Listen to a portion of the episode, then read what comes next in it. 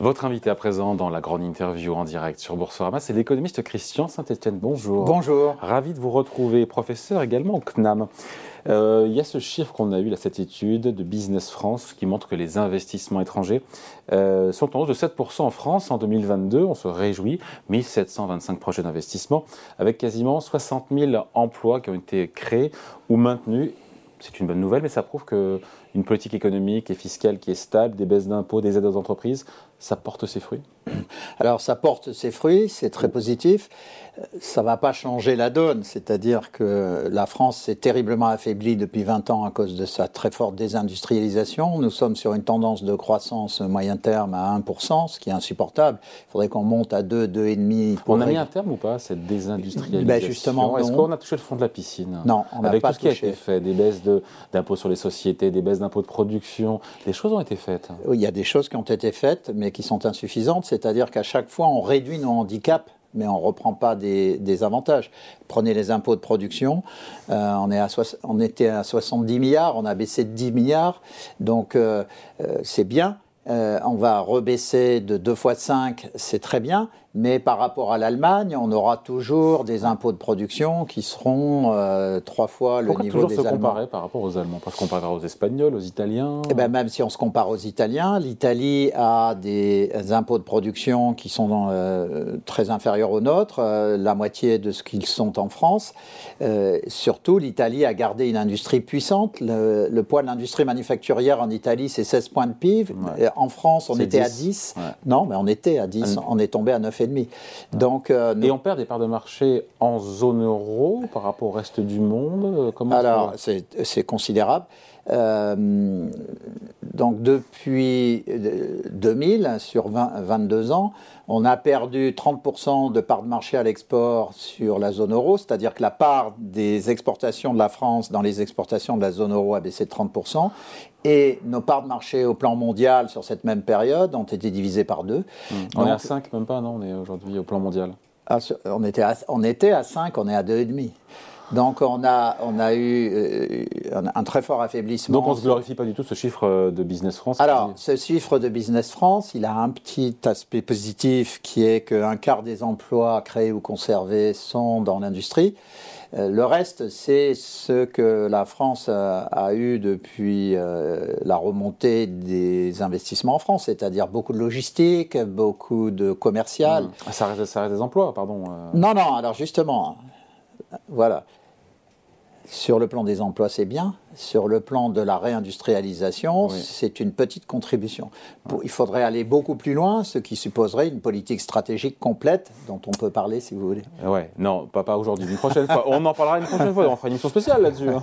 Bon, il faut qu'on parle du projet de réforme des, retraites euh, du gouvernement qui a été approuvé hier en commission. Euh, C'était au Sénat, le texte est examiné dans l'hémicycle euh, de la Chambre haute à partir de demain jusqu'au 12 mars. Jacques Attali, que vous connaissez, il a sorti un papier euh, euh, dans les échos régulièrement et il dit en gros cette réforme, qui n'est pas un anti-macroniste primaire, il dit cette réforme des retraites euh, n'est pas une priorité selon lui. Elle est nécessaire, mais ce n'est pas une priorité absolue qu'il mérite de mettre, alors il le dit plus ou moins comme ça, de mettre tout le pays à l'arrêt. Alors ce qui n'est pas normal, c'est que le pays se mette à l'arrêt pour une mini-réforme puisque même si elle va jusqu'au bout, euh, on portera l'âge de départ à la retraite à 64 ans, ce qui, euh, c'est pas tout de suite, c'est dans euh, plus de 5 ans. Quand les 64 ans s'appliqueront, nous aurons toujours un, taux, un âge de départ qui sera plus faible qu'ailleurs. Mmh. Donc c'est pas une réforme considérable. Ce qui est intéressant dans cette affaire, c'est que justement ça conduise à une telle levée de bouclier pour quelque chose qui est une adaptation qui d'ailleurs ne recule pas l'âge effectif de départ à la retraite de beaucoup pour euh, les deux tiers des salariés, mm. qui de toute façon ne pouvaient pas partir à 62 ans parce qu'ils n'avaient pas la durée de cotisation. On le, peut dire le départ effectif n'est pas à 62 ans aujourd'hui en France. Voilà, il est à 63 ans dans le privé. Exactement. Et un peu plus, voire un petit peu, petit, plus. Oui, alors dans le privé stricto sensu, c'est 63 et demi.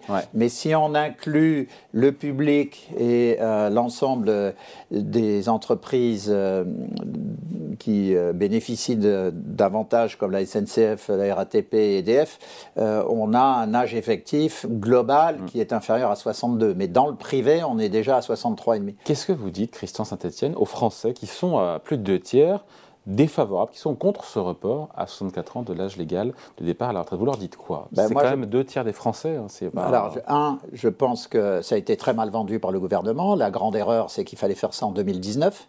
Le gouvernement s'est planté. Euh, je pense, j'ai beaucoup écrit là-dessus, donc c'est pas quelque chose que je dis euh, maintenant ou a posteriori. Et il y a eu un péché d'arrogance de Macron qui a voulu faire la.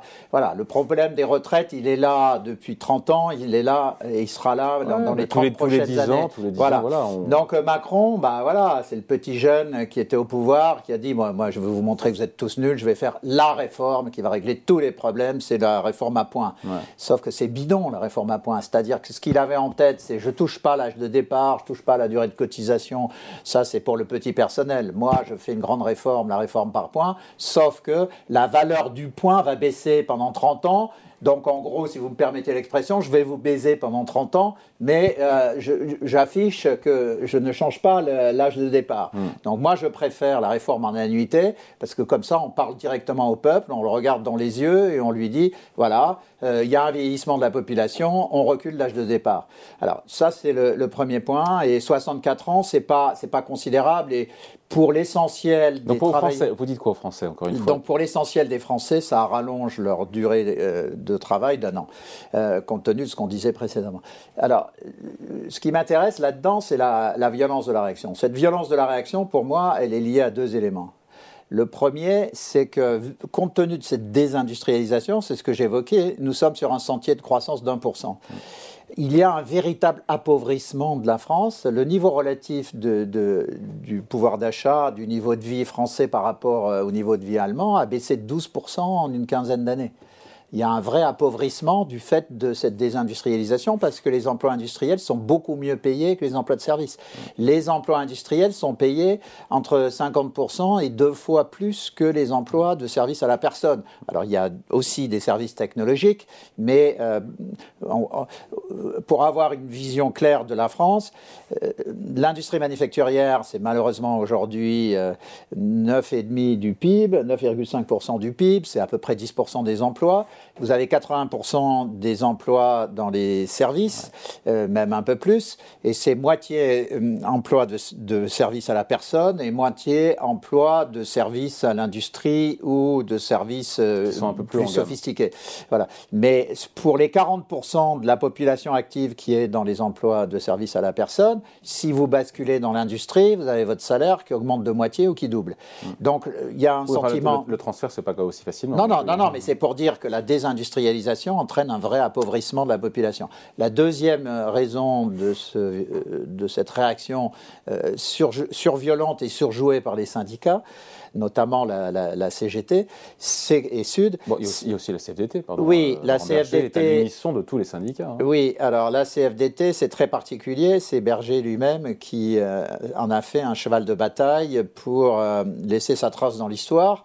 Ce n'est pas conforme à l'histoire du syndicat parce qu'il y a un, vrai- il y a un véritable, il y a un véritable vieillissement de la population. En réalité, quand vous descendez dans la rue, je regarde les Français droit dans les yeux, je leur dis simplement, quand vous descendez dans la rue contre la réforme des retraites, vous manifestez en fait contre le vieillissement de la population.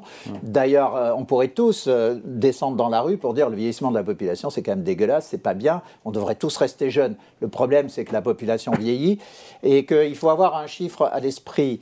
Euh, Aujourd'hui, un, actif, oui, un actif porte 1,6. euh, ah, il faut 1,6 actifs pour porter un retraité. Mais les 1,6 actifs, aujourd'hui, bientôt 1,4 actifs euh, pour porter un retraité, ils portent un jeune. C'est-à-dire qu'un un actif, aujourd'hui, il va porter deux personnes et demie sur ses épaules. Donc, euh, le recul de l'âge de départ, c'est clé. La deuxième, euh, l'autre élément qui m'inquiète sur cette euh, réforme des retraites, c'est qu'on ne donne pas la vraie raison. Qui est, qui est noble, c'est de faire en sorte d'augmenter la création de richesse en France. Parce que si. C'est pas les- juste pour équilibrer les comptes. On nous dit qu'il y a 13 milliards d'euros de déficit en horizon 2030, qui vient d'ailleurs, m'a rappelé le patron de la E CFE-CGC, syndicat des cadres, m'a dit mais c'est pas une question de dépenses de retraite, c'est une question de recettes. À force de faire des baisses de cotisations pour favoriser l'emploi, on a réduit oh. Les, les recettes de cotisation pour financer le système de retraite. Alors, on, a, on, a, réduit euh, uniquement au niveau du SMIC euh, les cotisations retraite, mais euh, c'était parce que le coût du travail est insupportable en France, parce que nous avons le record du monde de la protection sociale. Bien sûr, mais on le paye ah, indirectement. voilà, on le paye en, avec un taux d'emploi qui est plus faible. Donc, on a essayé de limiter les conséquences de ça en réduisant le poids des cotisations sociales au niveau du SMIC. un trou dans, les, dans le système des retraites. Oui, mais ce n'est pas le, le problème essentiel. Le problème essentiel, c'est l'arrivée massive des cohortes de baby boomers à la retraite. Et surtout, alors on dit que cette réforme est contre les femmes, mais en réalité, les femmes aujourd'hui travaillent très très largement comme les hommes, et euh, les femmes, euh, et c'est pas une critique, c'est très très bien que les femmes travaillent, les femmes arrivent, grâce au fait qu'elles travaillent, avec des niveaux de salaire de référence qui se rapprochent de celui des hommes, donc des pensions de retraite. Il y a toujours un écart de 20 points, de 20%. Oui, mais, mais avant c'était 40 ou 50% d'écart. Donc les pensions versées aux femmes augmentent à mesure des carrières qu'elles ont. Euh, il faut quand même rappeler que dans la banque aujourd'hui, 60% euh, des cadres bancaires sont des femmes. Notamment, euh, c'est le cas dans les banques populaires. c'est peut-être pas le cas dans l'ensemble de l'industrie, mais on a une féminisation des emplois correctement payés. Et donc, ça se traduit en augmentation des pensions de retraite. Donc, ça joue aussi dans le trou de, du, Oui, le trou, mais boucher, le trou du système des retraites, qui est en déficit de 13 milliards d'euros en 2030, si encore une fois tous les paramètres sont respectés, ce qui n'est pas sûr non plus, parce qu'il faudra qu'on ait un taux de chômage à 4,5% et on n'y est pas. Euh, pour boucher ces 13 milliards d'euros, euh, encore une fois, lundi, il y avait François Omeril, le, président du syndicat de la CFE-CGC, qui me disait, mais euh, on pourrait aussi remettre de l'ordre dans les aides aux entreprises. Je ne sais plus, m'a dit 150 milliards d'euros. Voilà, on pourrait trouver de l'argent. Et derrière, la question, c'est de se dire, pourquoi est-ce qu'on ne mettrait pas un peu à contribution un peu tout le monde, et pas seulement les salariés, en leur demandant de travailler plus longtemps? Pourquoi est-ce qu'on n'augmenterait pas une CSG sur le patrimoine, amendement déposé par les sénateurs centristes? Voilà, est-ce qu'il n'y a pas d'autres solutions aussi pour boucher le trou du système plutôt que de demander à tout le monde de travailler plus ou, de mieux, partager l'effort. Hein. Vous êtes très très bon, là. vous devrez faire de la politique, vous seriez élu. Non, mais je sais que vous résumez les arguments. Des uns des autres qui, disent arguments, qu'il n'y a pas une fait, une autre mais C'est merveilleux parce qu'en en fait, on est dans un cercle vicieux. Et si vous prenez des blocs du cercle vicieux séparément, ben le cercle vicieux, il peut continuer à tourner. Parce qu'en fait, on est en train de dire 150 milliards d'aides aux entreprises, mais dedans, il y a 30 milliards au titre de la baisse des, des impôts, enfin des cotisations sociale sur les bas salaires. Hmm. Et euh, il y a la compensation des 35 heures. Donc si on n'avait pas mis en place des mesures qui ont conduit et qui ont favorisé la désindustrialisation, on n'aurait pas besoin d'aider les entreprises, parce que si on arrête de les aider, elles vont licencier massivement. Donc si on a mis en place ces aides aux entreprises, c'est parce qu'avant, on avait mis en place des politiques comme les 35 heures payées 39, comme euh, une politique anti-industrie, euh, comme euh, l'ensemble des, mesures qu'on a pu prendre qui rendent aujourd'hui la construction de nouvelles usines extrêmement difficile, parce que tout le monde, il y a eu un changement depuis 4-5 ans sur la vision qu'on a de l'industrie. La plupart des responsables, notamment au niveau local, cherchent à réindustrialiser, mais chez leurs voisins. Voilà. Donc c'est pour ça d'ailleurs que dans une, quand vous me réinviterez sur une stratégie nationale de réindustrialisation, je vous dirai qu'un des éléments clés, c'est de créer une agence nationale de foncier pour euh, préparer euh, les terrains qui peuvent accueillir des entreprises. Les entreprises, d'ailleurs, dans la réindustrialisation, il faut toujours le dire, c'est pas des aciéries qu'on met place de la Concorde. Hein. Aujourd'hui, la réindustrialisation, ça veut dire robotiser, numériser et électrifier tout le système productif. Et sur le, un petit mot quand même juste de l'emploi des seniors, euh, parce que tout ça ne fonctionne, parce que si les boîtes euh, conservent leurs seniors, qu'est-ce qu'on fait? Il y a cet index senior pour un coup qui va être euh, réexaminé au Sénat. Il y a des idées, j'ai vu passer de création de bonus-malus sur les baisses de cotisation pour les entreprises qui seraient vertueuses en matière d'index senior. Il y a le CDI de fin de carrière proposé par Bruno Retailleau. Euh, au Sénat, le chef de la majorité de la droite sénatoriale. Euh, c'est des I de fin de carrière avec des euh, en franchise de cotisation familiale. Voilà, qu'est-ce qu'on pour que derrière les boîtes gardent leur leurs salariés. Le vrai sujet, c'est pas 55-59 ans, c'est 60-64 ans, évidemment. Alors, vous mettez le doigt sur un, point important, c'est que beaucoup d'entreprises sont très hypocrites dans ce, dans ce schéma, c'est-à-dire que le MEDEF est d'accord pour reculer l'âge de départ à 64 ans, mais dans les boîtes, à partir de 55 ans, on vous regarde de travers. Donc, la question, c'est comment on rend les salariés compétitifs hein, dans la tranche 55-64 ans. Vous allez me parler de formation. Ah, donc, je vais aller vous parler de formation. Je suis la tête de Christian Saint-Etienne. Et je me base sur ce sujet pour dire que c'est une simple observation. L'essentiel des fonds de formation, aujourd'hui, paradoxalement, étrangement, sont euh, dépensés sur les jeunes euh, qualifiés. Donc, euh, 25-45 ans. Voilà. Donc le point clé pour moi, c'est de faire en sorte qu'on forme massivement les gens après 40 ans jusqu'à 64 ans. Et donc, euh, je propose une mesure simple, euh, mnémotechnique, euh, on peut en discuter indéfiniment, qui est de dire 40% des, des fonds de formation sur les plus de 40 ans pour qu'ils restent euh, formés jusqu'à 64 ans, parce que c'est trop facile. Si vous ne formez pas les gens après 40 ans, c'est trop facile de dire à 55 ans qu'ils sont plus efficaces.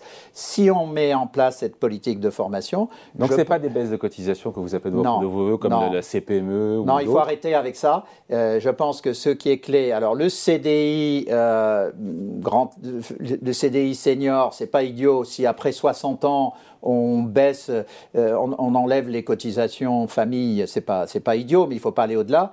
Le, point central, c'est euh, effectivement la formation. Il y a un autre élément quand même, c'est de réfléchir un peu à la japonaise sur le thème. Euh, après 55 ans, euh, il faudrait que les salaires des plus de 55 ans progressent peut-être moins vite ah. que les salaires des moins de 55 ans, de telle sorte que c'est un une deuxième raison pour les virer. Un, on dit ils sont pas formés parce qu'on les forme plus, et deux, parce qu'ils coûtent trop cher.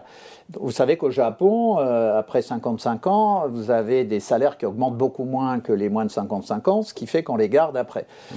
Ce que je proposerai également, c'est qu'on facilite beaucoup le cumul emploi-retraite.